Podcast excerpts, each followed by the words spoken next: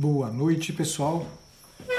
Bem-vindos de volta aqueles que esperam sempre as lives de terça-feira da série Ser Homem, Arquétipos da Masculinidade. Deixa eu só colocar o nome do personagem sobre o qual nós vamos falar hoje, para que todo mundo que chegue aí saiba de quem estamos falando. Sejam bem-vindos. Me avisem, por favor, se estão me ouvindo bem, me vendo bem. Se houver aí alguma dificuldade, por favor, façam-me saber. Ei, Rebeca, bem-vinda, bem-vindo todo mundo que está chegando. Olá, ei, tudo bem? Salve, salve. Ótimo. Vocês estão me ouvindo bem, pessoal? Vocês estão me vendo bem, me ouvindo bem? O sinal aqui para mim tá bom, por incrível que pareça. Ok, obrigado. Vamos lá, vamos trabalhar. Nós hoje vamos falar de. de deixa, antes, deixa eu só introduzir, porque tem algumas pessoas que pode ser que estejam chegando pela primeira vez e talvez não, se, não saibam do que se trata o, a proposta dessas lives de terça-feira, nas quais eu tenho falado aí de, de alguns arquétipos da masculinidade. A proposta para aqueles que estão chegando é ir enfrentando aos poucos, né, conhecendo aos poucos alguns personagens personagens bíblicos, personagens da mitologia, personagens da literatura, que normalmente personagens masculinos, né? A, a, totalidade destes personagens serão sempre masculinos, que é, por sua vida, por seu exemplo, pelas características da sua história, da narrativa que, que gira em torno dele, é, deles permitem-nos aos homens em especial entender um pouquinho alguns traços da masculinidade, um conjunto de possibilidades. Um arquétipo é fundamentalmente isto: é um conjunto de, de possibilidades que se nos apresenta como possibilidade para um amadurecimento. Então, né, a gente precisa entender um pouquinho dizer, onde estão né, os, as características, quais são as características que definem né, e ajudam-nos, como homens, a viver melhor a nossa masculinidade.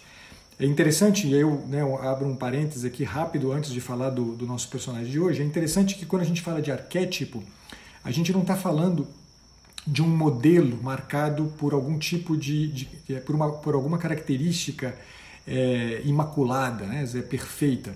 Na verdade, todo arquétipo carrega consigo né, um quê de, de luz e sombra, né, carrega consigo um quê também, né, um elemento de, de desvio que fala de uma fragilidade, que fala de, uma, né, de, um, de, um, de um risco de, de queda, mas que ao mesmo tempo também né, apresenta um horizonte de possibilidade. Hoje nós vamos falar do Jó, tá? é, é um personagem do qual eu gosto muito, muita gente vinha me sugerindo já há um tempo, inclusive eu tenho a ideia de fazer uma live literária sobre o livro de Jó, mas isso vai ser para breve. Eu acho que é um, é um, é um livro da, da Bíblia, daqueles bem interessantes, pra, sobre os quais a gente pode fazer alguma, alguma, é, algum belo trabalho né, de compreensão, pensando na proposta das lives literárias das segundas-feiras, que é justamente a ideia da gente aprender um pouquinho né, alguma das, das inúmeras possibilidades de ser é, que a literatura nos oferece. Tá? Mas vamos lá, eu vou fazer um, aquela dinâmica que vocês já conhecem dessas lives de, de terça-feira.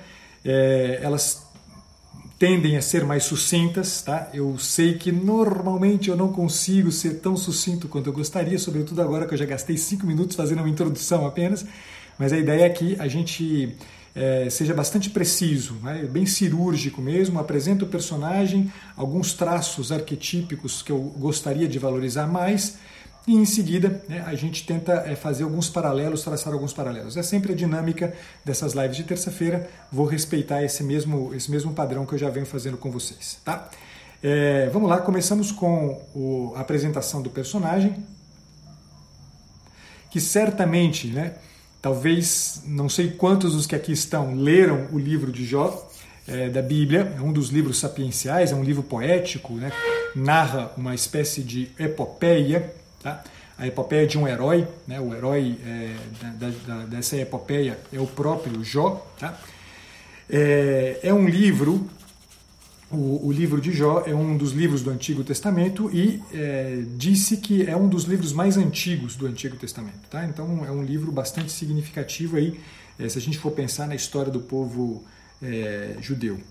E eu até perdi o fio da meada, que eu tinha introduzido uma coisa aqui na minha cabeça, eu, tinha, eu ia falar uma coisa, mas enfim, perdi o, o fio da meada, mas vamos lá. Apaga o cigarro e a gente segue. Vamos lá. É, começamos falando um pouquinho do Jó. Ah, me lembrei o que eu ia dizer. Certamente, não sei quantos dos que estão aqui leram né, o livro de Jó, já tiveram a, a oportunidade de ler o livro de Jó, vale muito a pena, eu digo para vocês, mas eu tenho absoluta convicção de que todo mundo já usou a expressão é, o fulano de tal tem uma paciência de Jó. Né? É, ou seja, o Jó é um, um, um, personagem que de alguma maneira participa do nosso imaginário, ainda que a gente não conheça né, muito bem a história envolvida por trás deste herói. Tá?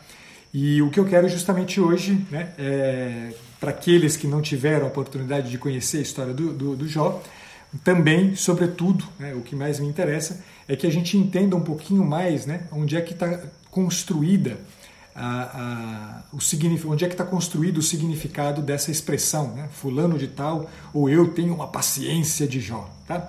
Eu acho que com a história do Jó vocês vão entender isso muito bem. Vamos começar só. só eu, eu, gosto sempre de trazer isso, né, algumas questões do, do, ponto de vista etimológico que ajudam a gente a, a, a também entender algo das características do personagem. Né? Gente, todas, todos os personagens até agora, com, talvez com a, com a única exceção do Pedro de Craon, que é um personagem da, da, da, da, da obra teatral do, do Paulo Colodel, que eu apresentei, acho que foi o segundo ou terceiro, é, segundo ou terceiro das lives dessa, dessa série. É, todos eles eu tive o trabalho de trazer para vocês algo do significado é, do nome, tá? Da, da, origem etimológica do nome. A palavra, o nome Jó, né, ele vem, ele tem, tem aí algumas, algumas questões, sempre tem, né? Eu tenho falado um pouco disso também, né? Tem sempre algumas questões envolvidas aí, dizer, com a origem, onde é que está enraizada efetivamente a origem é, é, do nome, tá? Se a gente recorrer ao hebraico, né, a gente vai ver, inclusive, em, em um trecho do Gênesis, desculpa, num trecho do Êxodo, Êxodo capítulo 23, no versículo 22, é, aparece, né, numa determinada, no, no, no, texto hebraico, aparece num determinado momento a palavra Yov, tá? É, que é exatamente o mesmo nome né, do livro de Jó e o mesmo nome do personagem dessa epopeia a qual eu pretendo me referir na, nessa live de hoje. De forma que a palavra Yov em, em, em hebraico ela significa inimigo. Né? Lá no versículo 22 do, do capítulo 23 do Êxodo, aparece a palavra inimigo. Se vocês forem lá no, no texto hebraico, vocês vão ver né, grafada a palavra inimigo, grafada como Yov. Tá? Yov significa inimigo, significa aquele que é odiado, aquele que é, é, é perseguido. Né? E, e, vem justamente de um verbo, né, o verbo Yav, é, que é o verbo perseguir, odiar, né, é, é, é ser inimigo, né, tornar-se inimigo. É, mas também a palavra é, é, Jó ela pode ter uma origem é, um pouco diversa dessa origem é, hebraica e é, nessa, nessa, nessa outra possibilidade a gente estaria diante aí de um outro significado que no fim não é tão diferente da, do significado de inimigo, de odiado, daquele que é, que é perseguido. Né? que é a expressão, na verdade, Iov pode ser traduzido também por a, por a expressão onde está o meu pai. Tá? Porque, de fato, se a gente for pensar bem, né, e aí eu, eu recorro aqui à experiência de cada um de vocês, é, quando a gente faz a experiência de ser perseguido, de ser odiado, de ser expulso de uma situação na qual as coisas estavam todas, todas bem, né? Dizer, em geral a gente faz exatamente, né? Dizer, a gente se vê um pouco, talvez não com esta expressão exata, mas a gente se vê diante dizer, de um problema. Onde é que está meu pai? Né? Onde é que está aquele que me sustenta? Onde é que está aquele que é capaz de me guiar, de me orientar, de esclarecer minha vida, de dar uma direção para minha vida? Tá? Então, de fato, a experiência de ser perseguido, de ser odiado, né, tem essa característica mesmo. Então, não é tão estranho que se possa traduzir a palavra é, Jó por né, onde está meu pai, né, como uma pergunta. Bom, isso aí em linhas gerais só para vocês entenderem e é uma questão mesmo da, da, da etimologia da palavra. O, falando ainda, antes de falar sobre a história né, do, do Jó, e eu vou fazer um resumo, bem resumão mesmo, da, da história que está toda descrita aí nos 42 capítulos do livro de Jó, é, vale dizer que o Jó ele meio que representa muito analogamente a, a própria figura do Cristo, né? do, do, do servo sofredor. Né? O Jó ele é né, o, o servo, o justo, o homem, o, o, homem justo, reto que sofre. E que sofre aparentemente sem razões. Né? Alguém me perguntava hoje no, no direct, né? Dizer, doutor, essa é uma, essa é uma questão. Né? A história do Jó me coloca sempre uma questão é, importante, que é justamente esta. Né? É, por que né? Dizer, pessoas inocentes sofrem? Né? E a gente vai um pouco traçar um caminho por aqui. Eu não pretendo dar uma resposta pontual a esta pergunta que me fizeram no direct, apesar de eu ter convidado quem fez a pergunta para estar aqui hoje para a gente poder é, falar a respeito disso. Mas certamente eu tenho certeza que conhecendo um pouco mais a estrutura e o arquétipo que está envolvido, a gente vai conseguir, cada um de vocês aí pessoalmente, começar a pensar numa resposta para esse problema, que não é um problema. Não é um problema é, desimportante, né? é, um, é um problema muito significativo, tá? sobretudo em tempos como os nossos. Então, é, antes de, de, adentrar a história do Jó, vale só relembrar isto aqui. Né? É, o, o, Jó, a história do Jó, ela é uma história que é como se fosse uma, um, um proto-Cristo. Né? Ele, ele, ele é uma, ele, ele muito facilmente a gente estabelece uma analogia com a história do Cristo. O homem justo, o homem sem pecado, é, que sofre, né, sofre sem razões. É, é, verdade que a analogia para aqui, né, porque Jó, é, apesar de sofrer sem razões, ele não faz a experiência de entrega que Cristo fez, né, de uma entrega gratuita de si mesmo, né, de, um, de um amor que é caracterizado por dar a vida pelo bem daqueles que ele ama. Mas, de qualquer forma, né, eu queria trazer isso aqui para vocês. Bom, vamos lá. O, o, o livro de Jó começa é, contando justamente quem é Jó. Tá? E, e, ele é exatamente isso. O primeiríssimo capítulo fala disso. Né? Era um homem é, é, justo né, diante de Deus, um homem que, além de tudo, é, ele, ele por, por conta talvez dessa justiça, né, não, não, não, fica claro, mas o paralelo é muito claro, muito evidente. É, por conta dessa justiça, é um homem que teve, dizer, teve sucesso. Vamos usar uma palavra aqui que não é a palavra mais adequada né, para o contexto histórico que nós estamos nos referindo, mas é um homem que teve sucesso. Né? Ele teve sete filhos, teve três filhas, era casado, era casado com uma, uma a sua primeira mulher chamava-se Tidos. É, isso segundo, na verdade, o texto bíblico não, não traz o nome dela, tá? Da, da, da, da, primeira mulher, não traz, salvo engano, sequer o nome da segunda mulher, não me lembro mais, posso estar enganado, mas acho que não traz o nome da segunda mulher do, do, do Jó. É, e, é, além disso, desses sete filhos, dessas três filhas, ele tinha grandes posses. Né? Eu vou ler aqui para vocês o que está lá. Né? No primeiro capítulo do livro, diz o seguinte: olha, ele tinha sete mil ovelhas, um rebanho de sete mil ovelhas, três mil camelos, mil juntas de bois e quinhentas jumentas, além de muitos servos. Então, era um homem que tinha tido sucesso e vivia numa, numa, num, num lugar né, é, que inclusive é, é difícil da gente estabelecer hoje algum tipo de, de, de correlação né, com a, a, realidade geográfica. Então, na verdade, o, o, o, Jó não é um personagem real, né, se discute se é ou se não é, mas é evidente que é uma epopeia, que é um herói e que é um livro né, com características sapienciais, né, de, um, de uma poesia épica, efetivamente, e que, portanto, tem muito mais um caráter de sabedoria, de, de ensino de alguma coisa, do que propriamente um livro que tenha a perspectiva de uma narrativa histórica é, a vida, efetivamente. Então, o próprio lugar onde vivia Jó é um lugar que não existe, é um lugar que é paradisíaco, perfeito, no qual podia existir um homem justo, perfeito e reto, né, como era Jó, e que te, teve né, o, o, resultado por essa vida reta e essa vida justa que viveu. É, ele certamente, né, com toda essa posse, com todos esses, com esses filhos, com essa família que ele tinha, ele era certamente um dos homens mais importantes, um dos homens mais ricos, né, o, homem mais importante, o maior homem do Oriente, né, naquele momento em que o livro foi escrito. É, e aí a história começa, né? Então, da seguinte, num determinado momento a história passa então pelo, pela seguinte cena, né? Os filhos de Deus né, resolvem se apresentar para Deus e entre eles se apresenta também o diabo, né? E o Satanás. Satanás chega lá, porém, é, esbaforido, né? Porque ele tinha percorrido a terra, né?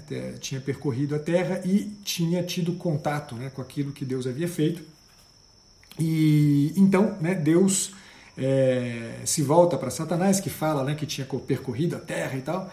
Deus se volta para Satanás e pergunta para ele, né, diz o seguinte: as palavras são essas. Notastes porventura o meu servo Jó, que ninguém há na terra semelhante a ele, homem íntegro e reto, que teme a Deus e se, e, e se desvia do mal? Né? E nisso, né, o Satanás então é, vira para Deus e fala assim: Ah, mas é, aí é fácil, né? É fácil que ele não se desvie é, com a vida que, que o Senhor deu para ele, né? Até eu, até eu não me desviaria, né? É, e aí, né, Deus vira para ele e fala assim: Tá bom, então, é, se você quer de fato né, é, provar a, integridade do meu servo Jó, é, eu deixo você fazer com ele o que você quiser, né? E aí, né, ao longo de alguns capítulos, né, essa cena se repete algumas vezes, é, o Satanás vai então né, é, destituindo Jó de tudo aquilo que ele possui. Né? Ele perde os rebanhos, ele perde os servos, ele perde os filhos, né? e por fim, a própria mulher, é, diante de todo esse conjunto de perdas, né, a própria mulher um dia pede para ele então para blasfemar contra Deus, né? E, e ela acaba morrendo, né? Ela acaba morrendo e é, em seguida isso o Satanás, além de tudo, não contente com tudo que havia feito e sobretudo não contente com a posição que Jó desde sempre, cada vez que as coisas aconteciam, cada perda, cada cada desengano pelo qual ele passava, ele sempre respondia da mesma forma, com a mesma retidão, com a mesma integridade. Então, né, é, Satanás vira para Deus e fala assim: então, é, é é, eu tenho certeza que se a gente é, mexer na carne dele, aí sim ele vai sucumbir. Né? E, mais uma vez, Deus deixa e permite que é, o diabo faça é, com Jó algum tipo de, de mal. Né? E, nesse caso aqui, um mal contra o próprio Jó, que então adoece, né? se enche de pústulas, se enche de feridas na pele, etc. Então, é aí mais ou menos o cenário no qual a coisa se passa. E é, já, né, tendo perdido tudo, nu, absolutamente nu. É, chegam então três amigos de Jó, eu anotei o nome deles aqui em algum lugar, é, tá aqui. Ele faz de Temã, é, Baldá de Suaz e Sofar de Naamat. Tá? Esses três amigos, é, inclusive é interessante né, notar uma coisa aqui, só um, um aspecto talvez exegético aqui, que pode ser interessante para a gente entender, não é fundamental, mas dá um, um, horizonte de compreensão. O, esses três amigos eles não fazem parte do povo judeu, né? eles não são filhos de Israel, né? É, tanto que eles são de Temã, de Suaz e de Naamat. Tá? Então são três pessoas que na verdade não participam efetivamente né? É, da graça de serem povo escolhido, mas são amigos de, de pelo menos parece, né? É, serem amigos de, de, de, de Jó. Tá? E aí, por vários capítulos, se eu não me engano, são, são sete capítulos, não, de, do, não, do capítulo. São seis capítulos ao todo, por seis capítulos, esses três então se revezam, é, apresentando para Jó algumas explicações para esse destino né, de sofrimento pelo qual Jó estava passando. É, então são, é uma sequência, um após o outro, né? são dois capítulos praticamente destinados à, à fala de cada um desses amigos, e Jó permanece ali impassível, até que, entre o capítulo 38 e o capítulo 41, é, Deus então intervém e responde aos três amigos de, de, de Desculpa, eu falei uma bobagem, eu, eu, eu, eu falei um, eu cometi um erro aqui. Dizer, na verdade, o diálogo, né, a apresentação das razões, das explicações, se dá entre o capítulo 4 e o capítulo 31 Então é muito mais extenso o conjunto de, de, de, argumentos que são apresentados e de respostas também de Jó. Né? Jó vai o tempo inteiro respondendo argumento por argumento, com sempre com a mesma posição, sempre com a mesma posição. Até que, aí sim, me desculpem, entre os capítulos 32 e 37 intervém então um jovem, um jovem chamado Eliú de Bus. Tá? Esse Eliú é, um mais, é, um, é mais novo do que os três amigos que haviam conversado com Jó que portanto eram anciãos, né? eram pessoas que ele reputava, portanto, sábias, e esse Eliú apresenta mais uma vez um conjunto de argumentos é, sempre mais ou menos na mesma, na mesma, é, do mesmo, a mesma tessitura de argumentos usado pelos três amigos. Então, aí sim, entre os capítulos 38 e 41, Deus intervém e responde a, a, a, aos argumentos levantados por esses, por esses amigos de, de, de Jó para encerrar o texto justamente com uma resposta né, de Jó, uma resposta curta que Jó dá a Deus, e aí né, o fecho da história né, com, com a, conclusão. Né. Na conclusão, é, Jó se casa novamente e é, tem sete filhos e três filhas, que são inclusive conhecidas como as mais belas mulheres do Oriente naquele momento. Tá? Em linhas gerais, o livro fala disso aqui. É, fiz aqui um resumo do resumo do resumo, só para vocês terem um pouco uma ideia de quem que é o Jó. Tá? Eu vou, para poder apresentar a questão mesmo do arquétipo, eu vou me dar o trabalho de ler para vocês alguns trechos que eu acho que dos, do, alguns trechos do livro de Jó, e talvez aqui essa live acabe se parecendo um pouquinho com a, uma live literária, mas são trechos curtinhos que eu queria trazer só para vocês terem aí algumas ideias de elementos. Né? Mas eu queria valorizar quatro pontos fundamentais do arquétipo que Jó representa. Tá? E são pontos que estão muito interligados e praticamente eles compõem uma coisa só, uma linha de raciocínio só. Tá? Mas que eu acho que, que é, é interessante valorizar os quatro pontos isoladamente. A primeira coisa que eu acho que é importante, eu já referi algumas vezes aqui para vocês, é o fato de que Jó né, é o arquétipo do justo sofredor. Tá? É, o que, que é o, o, o, justo sofredor? E aqui é interessante a gente prestar, pensar numa coisa. Né? No, no, imaginário de praticamente todos nós, praticamente todos nós, né? e por isso soa tão estranho a gente estar diante de um justo que sofre, a imagem que é mais recorrente para nós é que o sofrimento é sempre algo que é merecido. Eu sempre fiz alguma coisa errada para merecer um sofrimento. Eu tenho certeza que a quase totalidade dos que aqui estão né, já experimentou de alguma maneira né, é, essa, essa, essa, essa, a presença desse raciocínio. Né? Se o fulano sofre é porque ele merece.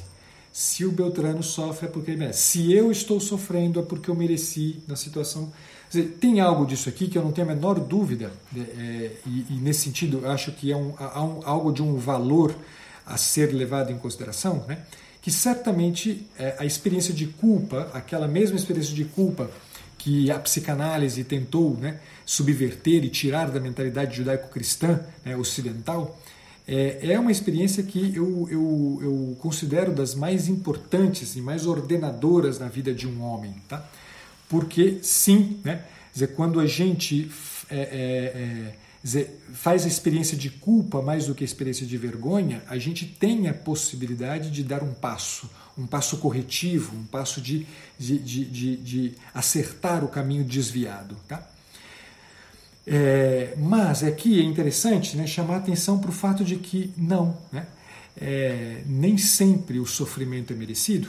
Né, e, e o homem, e aqui eu falo agora da figura do homem, sobretudo. Tá? Eu não quero com isso dizer que mulheres não possam passar por uma experiência tão dramática ou tão, né, de tão, tanto sofrimento quanto esta mas eu quero chamar atenção para o fato de que estamos aqui, neste, neste caso, tratando justamente da forma como o homem experimenta o sofrimento quando ele é o sofrimento aparentemente injusto.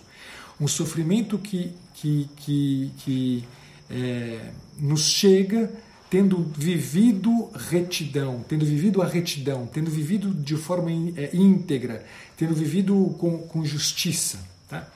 É, no mais das vezes, né, o que, que acaba acontecendo com a gente? A gente tem um de dois movimentos.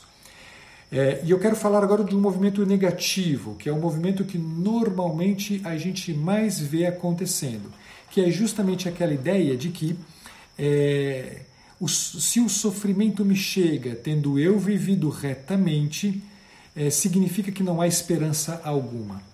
E de fato, né, homens que vivem né, o sofrimento dessa forma são homens que, de uma certa maneira, desesperam. Né?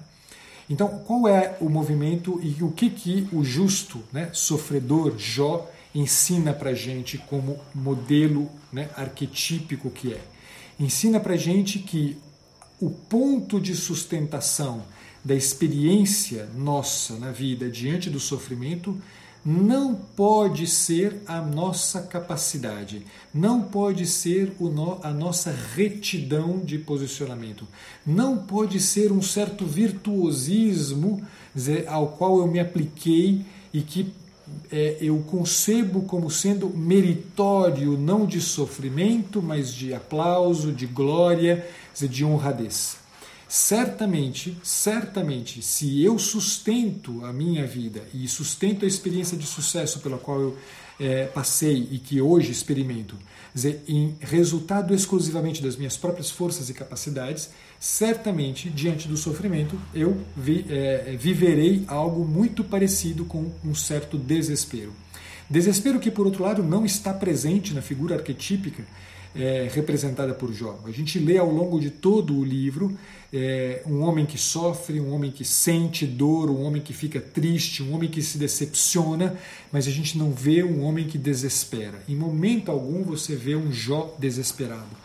Você vê um homem que está o tempo inteiro repetindo constantemente, de formas diferentes, aquilo que ele é, numa das primeiríssimas passagens, eu só quero pegar aqui para vocês, né? Dizer, logo que, que tudo aquilo, tudo, tudo, tudo que é assolado a vida dele, os filhos morrem, a, a, os rebanhos se perdem, ele diz: é, Nu saí do ventre de minha mãe, nu para lá hei de voltar. Bendito seja o nome do Senhor. Ou seja, é um homem que tem o tempo inteiro um ponto, né? É, sobre o qual ele se sustenta. Ele sabe que a sua vida não é garantida pela sua capacidade. Então, primeiro ponto importante. Segundo ponto que eu queria valorizar, e vocês vão ver que tem íntima relação com isso, e portanto, né, é, é, é quase uma complementação disso, é que é, é, Jó é o homem hostilizado, né? é o homem que é, é, é, é, o inimigo, que é odiado, que não é querido. Né? E ele faz essa experiência é, até o ponto né, de dizer onde está meu Pai, né? onde está Deus, ou na, na expressão do próprio Cristo, né? É, Eloi, Eloi, lama sabachthani, né? Dizer, Senhor, Senhor, né? É, meu Deus, meu Deus, tu me abandonastes, né? Por que me abandonastes, né? Dizer, é a mesma, a mesmíssima, a, a mesmíssima experiência? Está é, tá em jogo aqui. É o homem hostilizado, o homem que é inimigo e que, no entanto, o Jó é o cara que, no entanto, ele continua agindo com retidão. Ele não muda a postura, ele é, ele é firme. Ele não é firme ao ponto de quebrar, ele é firme ao ponto de se dobrar se dobrar o tempo inteiro a evidência de que a retidão é tudo que lhe resta como homem. É, a experiência do abandono, de uma hostilidade, né, que parece que todos estão contra você, né, é, é uma experiência que, se te afeta ao ponto de te derrubar, certamente mostra a tua ausência de convicções, a tua falta de convicções, quer dizer, a tua falta de enraizamento. Jó é um homem que tem o próprio ser enraizado não no sucesso. É um homem que tem o próprio ser enraizado não na quantidade de, de jumentas, de camelos, de ovelhas, de servos e de filhos que tem. Ele é um homem que tem o próprio ser enraizado na convicção, na certeza de que, repito para vocês, nu eu saí do ventre de minha mãe e nu para lá voltarei. Bendito seja o nome do Senhor. Quer dizer, é esta, né, esta convicção de que o nome do Senhor, de que aquele que é né, o solo é, consistente, estável, sólido de sua vida, não é a sua fama. Fama esta que, aliás, né, é, é, é, frágil, né, é frágil como as folhas soltas de uma árvore. Né, dizer, o vento leva, né, as folhas secas de uma árvore, o vento, leva. Então, esse segundo elemento né, diz para a gente dessa coisa importante. Né? dizer, aquilo a que eu me referia no primeiro ponto, né, de característica arquetípica, é, dessa, do, do, do o, o, que experimenta um sofrimento não, mere, não merecido, é alguma coisa que só é possível se eu tenho uma convicção, se eu tenho um princípio claro sobre o qual eu me sustento e para onde eu levo a minha vida. Dizer, se esse princípio se afasta por um instante que seja, eu vou me levar pelo primeiro vento né, de desespero que, se, é, que, que assolar a minha vida. Então, segunda característica arquetípica de Jó, para a qual eu queria chamar a sua atenção. A outra coisa aí, de novo, digo para vocês, né, um ponto está ligado ao outro. Né, esse terceiro elemento é justamente um elemento que eu gosto muito. Eu disse para vocês que ia ler alguns trechos aqui, mas eu estou vendo que o tempo tempo está passando e então eu vou deixar para ler depois um trecho no final que eu queria muito ler para vocês. Então estou abandonando aqui a, a, a, minha perspectiva porque eu estou vendo que o tempo está passando. É, o terceiro, a terceira característica, característica que, eu queria, que eu queria chamar a atenção é exatamente algo que está vinculada, né? Algo que está vinculado à experiência é, da misteriosidade do sofrimento experimentado por Jó. Se vocês é, prestarem atenção, né, dizer, Jó o tempo inteiro ele, ele não sabe por que está sofrendo. Né? Dizer, tanto que os três amigos, né, com todas as aspas do mundo que aparecem para convencer né, Jó, é, são pessoas que vão julgando né, para cima de Jó o argumento segundo o qual, no fundo, no fundo, ele é culpado. Né? Dizer, ele merece tudo aquilo. E, no entanto, Jó não arrasta o pé, não arreda o pé e mantém a convicção de que, não, este sofrimento, por mais que eu não o entenda, ele não é, é um sofrimento que eu mereço. Ele não é um sofrimento que é resultado de uma ausência, de uma falta minha, de um erro meu, de um descuido meu. Apesar de saber que sou limitado, apesar de saber que sofro e que me decepciono, eu sei que agi retamente. O sofrimento, é, esse sofrimento misterioso, né, que é o terceiro ponto que eu queria trazer para vocês, é um sofrimento que inúmeros de nós já experimentou na própria carne ou já viveu, é, viu é, é, é, acesa dentro de si, dizer, queimando dentro de si a pergunta: por que este sofrimento? Por que estas pessoas inocentes sofrem? Por que essa criança com câncer? Por que aquela, é, aquela tragédia? Dizer, todo mundo já se fez essa pergunta. A questão, povo, é que o que está em jogo aqui é exatamente a gente assumir, homens sobretudo, assumirem uma coisa muito importante.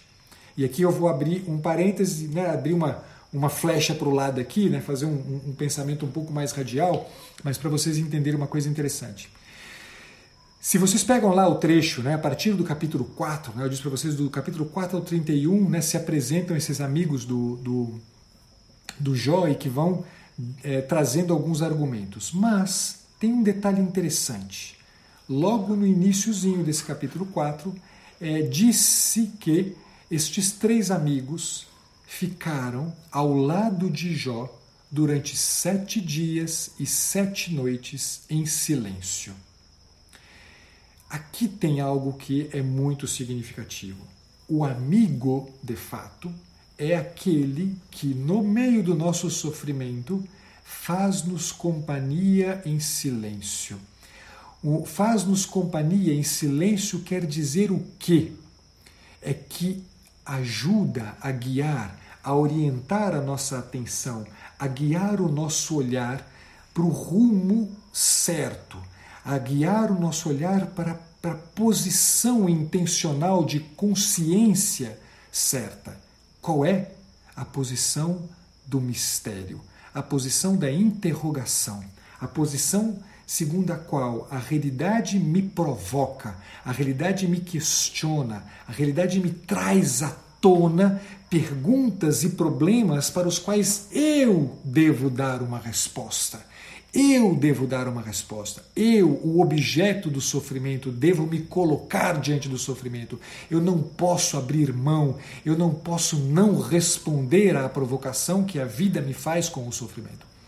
O bom amigo não é aquele nem que te tira do sofrimento, te levando para tomar uma cerveja, te levando para assistir a um filme, te levando para gandaia. O bom amigo é aquele que te acompanha no silêncio, em silêncio diante do teu sofrimento. Homens, vocês sabem disto. Vocês sabem o quanto é fundamental a manutenção em vocês reta a manutenção firme daquele, daquele movimento de retidão, segundo o qual eu não posso me abrir mão dos princípios dos quais eu estou convicto. Eu não posso arrastar o pé, arredar o pé daquela posição que eu sei que é a posição que sustenta a minha esperança. E se você é um homem que entende o quanto isso é fundamental, portanto, seja você um amigo deste mesmo naipe.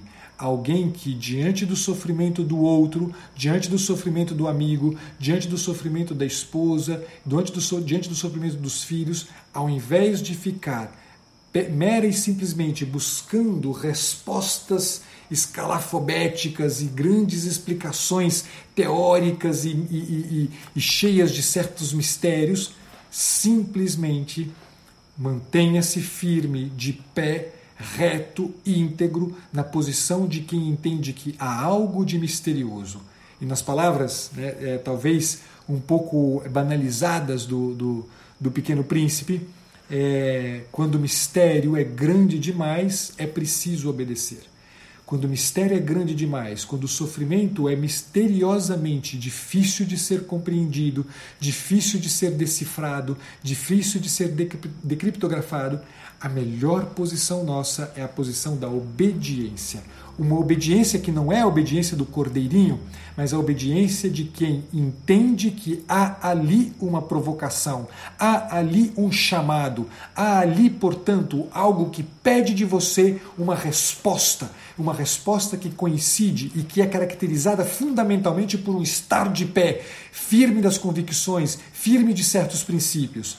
Assim é Jó. Assim deve ser você, homem, se você quer verdadeiramente não ser arrastado pela maré de pessoas que se colocam ao teu lado como teus amigos e que no fim das contas tudo o que querem é trazer explicações para os teus sofrimentos. Quem se coloca ao nosso lado trazendo explicações para o nosso sofrimento não olha para nós olha, na verdade, para as suas próprias razões, para as suas próprias teorias, para as, para as suas próprias é, é, é, explicações. Isto serve, inclusive, para os meus colegas que estão aqui, psicoterapeutas, terapeutas e psicólogos. Se você quer acompanhar o teu cliente no meio do sofrimento dele, não traga explicações. As tuas explicações diante da dor e do sofrimento do outro são apenas subterfúgios que servem para que você se esconda atrás, esconda a sua covardia atrás de uma teoria. O seu medo, a sua covardia, a sua falta de culhão atrás de uma teoria, atrás de um nome que você sustenta como sendo o nome. Eu sou discípulo de Viktor Frankl, eu sou discípulo de Sigmund Freud, eu sou discípulo do caralho. Quer dizer, o que interessa efetivamente para gente é: você quer ajudar, você quer ser um homem que ajuda, não haja como ele faz de Temã, Baldade Suaz e Sofar de Naamat, nem tampouco como Eliud Bus. Haja como um homem que está do lado do outro, de pé, pronto para oferecer o próprio ombro, pronto, pronto para oferecer a própria presença, a própria personalidade, a própria convicção como ponto de sustento para o outro. Terceira característica. E a quarta e última característica que eu queria trazer é justamente que é, a gente percebe no, no, no, no Jó um homem que sofre, né? é um justo sofredor, mas a gente não vê um justo sofredor é, que é, sofre com paciência, estranho, porque é, na maior parte das vezes a gente refere Jó né, como o cara da paciência. Né? E a paciência é justamente o quê? Aquela, aquela capacidade de sofrer. Né? É uma leitura grosseira, evidentemente grosseira, mas é só para vocês entenderem algo que recorrentemente aparece por aí. Dizer, a capacidade de sofrer, é, é, lê-se, entende-se paciência como a capacidade de sofrer com a cara boa. Né? Eu estou sofrendo, mas não, ninguém precisa saber que eu estou sofrendo. Beleza. Mas não é isso que acontece com Jó. Né?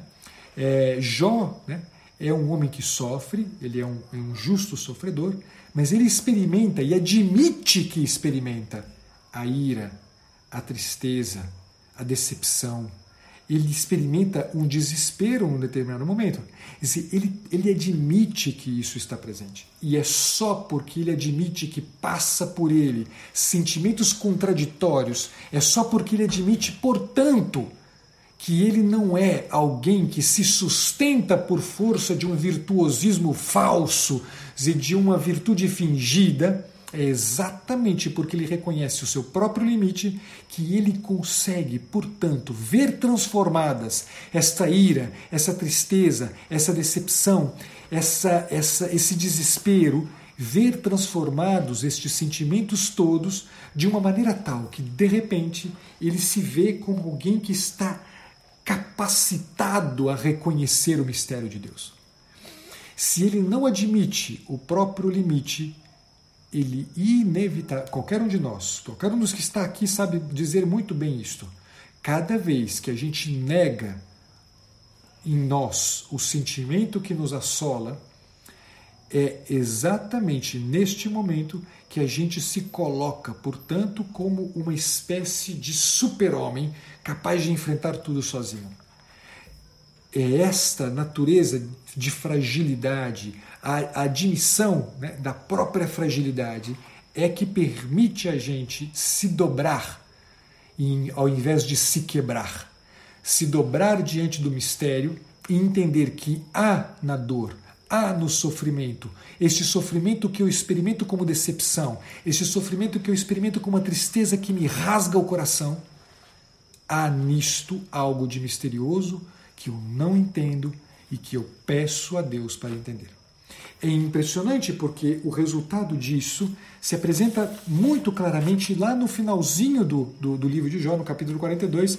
E eu vou ler dois trechinhos aqui para vocês. Eu já extrapolei, agora paciência, seja o que Deus quiser.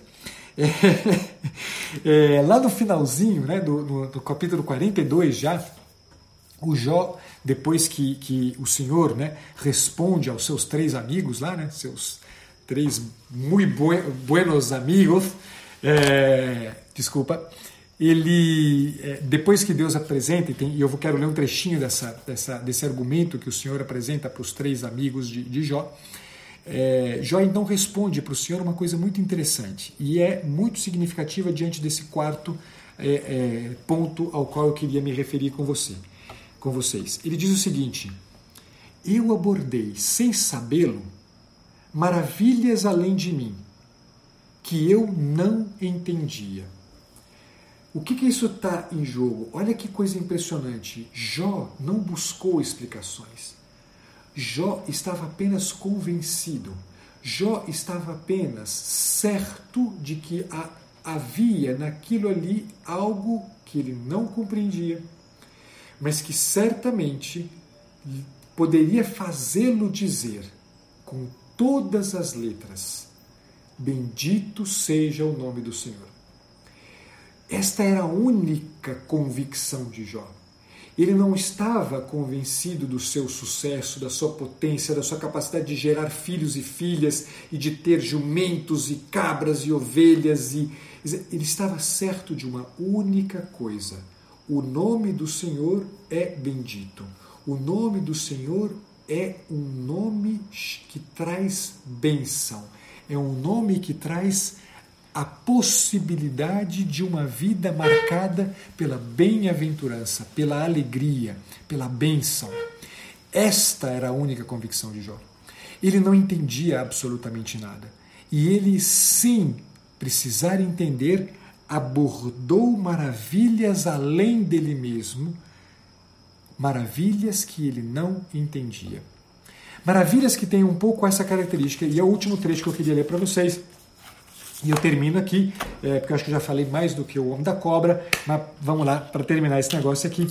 Lá no capítulo 38, que é o primeiro capítulo no qual Jesus, é, Deus dá uma resposta para os amigos de, de, de Gijó, ele começa de um jeito que é um espetáculo. É, e um pouco chamando né, na chincha esses quatro caras aí. Olha o que ele diz, olha o que o Senhor diz. Então o Senhor, no meio da tempestade, respondeu: Quem é este que obscurece o meu projeto com palavras insensatas? Cinge, pois, os teus rins como um valente. Vou interrogar-te e tu me ensinarás. Onde estavas quando lancei os fundamentos da terra? Informa-me se tens o entendimento. Quem lhe deu as medidas, se sabes? Ou quem estendeu o cordel sobre ela? Onde se encaixam suas bases? Ou quem assentou a sua pedra angular? Enquanto aclamavam em coro os astros da manhã e, e jubilavam todos os filhos de Deus. Quem fechou, quem fechou com as portas o mar, quando ele irrompeu como se saísse das entranhas? Quando eu lhe dava a nuvem por vestido e o envolvia de escuridão como de fralda. Eu o demarquei com meus limites e lhe pus ferrolho e porta, dizendo: Até aqui chegarás e não além. Aqui dominarás as tuas ondas encapeladas. Alguma vez na vida deste ordem às manhã, amanhã, ou indicastes à aurora o seu lugar? Para que, segurando as extremidades da terra, dela fossem sacudidos os malfeitores? E a terra se transformaria com argila modelada e se apresentaria em trajes de gala. Aos ímpios, porém, sua própria luz lhes é tirada e se quebra o seu braço levantado. Acaso penetraste dentro das nascentes do mar ou passeaste nas profundezas do abismo? Foram-te franqueadas as portas da morte? Ou viste os umbrais da terra? Das trevas, desculpa. Examinaste a extensão da terra? Informa-me se sabes tudo. Em que direção habita a luz e qual é o lugar das trevas? Então conduzirias cada coisa a seus limites e conhecerias os acessos para a morada de cada um. Deverias sabê-lo, pois já tinhas nascido e é grande o número dos teus anos. Acaso entraste nos depósitos da neve ou examinaste os reservatórios do granizo que guardo para o tempo da angústia, para os dias de guerra e de batalha? Por que caminho se espalha a luz ou se difunde o vento quente sobre a terra? Quem deu saída para o aguaceiro torrencial e uma rota para o relâmpago trovejante, para que chova sobre a terra despovoada e no deserto, onde nenhuma morta, uma, nenhum mortal habita, inundando a região inacessível e desolada, fazendo brotar erva na estepe? Quem é o pai da chuva? Quem gerou as gotas do orvalho? Do seio de quem saiu o gelo? E quem gerou a geada que cai do céu? A água se endurece como pedra e se torna sólida a superfície do abismo. Acaso podes atar os laços das Pleiades ou desatar as ondas do Órion? Podes fazer sair a seu tempo os signos do zodíaco ou guiar a constelação da Ursa com seus filhotes? Conheces as leis do céu e determina sua influência na terra? Basta-te levantar a voz para a névoa, a fim de que te cubra uma torrente de águas? Acaso lanças os raios e eles correm e te dizem: Aqui estamos? Quem pôs sabedoria nas entranhas do íbis ou deu inteligência ao galo? Quem pode contar as nuvens com sabedoria e quem entorna os odres do céu, para que o pó se derreta em lama e os torrões se aglutinem? És tu quem caça a presa para a leoa ou sacia a fome dos seus filhotes, quando se recolhe nos seus covis ou se põe de emboscada nas cavernas? És tu quem prepara ao corvo o alimento quando seus filhotes gritam para Deus, vagueando por não terem comida? E por aí segue, no capítulo 39, segue a sequência de perguntas, dizer que só por esse primeiro gostinho, e vocês precisam de verdade ler este livro, só por esse gostinho aqui vocês entendem dizer, o tipo de posição é, que a gente precisa assumir as perguntas que Deus faz são perguntas que ajudam-nos a nos entender uma coisa. Temos um lugar. Sob o orbe, temos um lugar.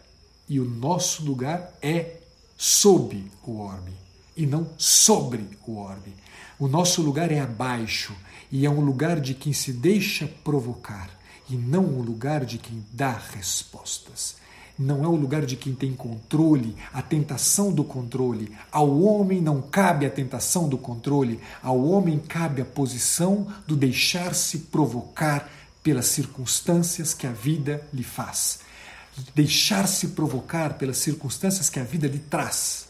E isto é a posição, esta é a posição que o Jó nos ensina e é a posição que fica como um convite para todos nós. Eu avancei loucamente o horário que eu tinha me previsto de 30 minutos. Peço-lhes desculpa. É, amanhã, se Deus quiser, a gente vai ter duas, dois momentos que a gente vai se ver. É, logo na, na, na, no, no final da manhã, é, o Fernando Pinheiro e eu vamos fazer uma, uma live às 11h50. Depois eu divulgo para vocês, se não, já não tiver, o Fernando já não tiver divulgado. E depois à noite a gente faz as lives de quarta-feira, lives de desenvolvimento. Espero conseguir aí amanhã tra trazer para vocês um fecho daquela questão sobre a maturidade que já tem um tempo que eu estou querendo encerrar ela com vocês. Amanhã a gente encerra para começar na semana que vem um novo tema. Povo, brigadíssimo. Eu vi que muita gente perguntou. Estas lives, é... agora não sei por que o Instagram está fazendo isso, não sei se é um problema comigo, se é um problema com todos os demais, é, o, as lives não ficam mais salvas 24 horas na, nos stories e só me é dada a opção de deixá-la salva no IGTV. Eu vou deixá-la salva no IGTV, né, terminando aqui ela já vai cair direto no IGTV para vocês, então depois é, vocês podem assistir lá, mas lembro a vocês que todas as lives que eu tenho feitas aqui de segunda a quarta-feira, eu depois deixo elas disponíveis nos três canais que eu tenho hoje no Spotify, o canal que se chama Lives Literária, literárias, desculpa, o canal que se chama é, Maturidade e o canal que se chama Ser Homem, Arquétipos da Maturidade. Vocês procurem lá, digitem no Spotify procurando é, é, por estes nomes e vocês vão encontrar o meu canal com todas as lives que eu já fiz até hoje, sejam as lives literárias, sejam as lives é, de maturidade ou estas aqui da série Ser Homens, Arquétipo, Ser Homem, Arquétipos da Masculinidade. Povo, brigadíssimo ter, ter me suportado aqui por esses cinquenta e tantos minutos. A gente se vê em breve. Fiquem com Deus. Bom descanso para todo mundo. Valeu, pessoal.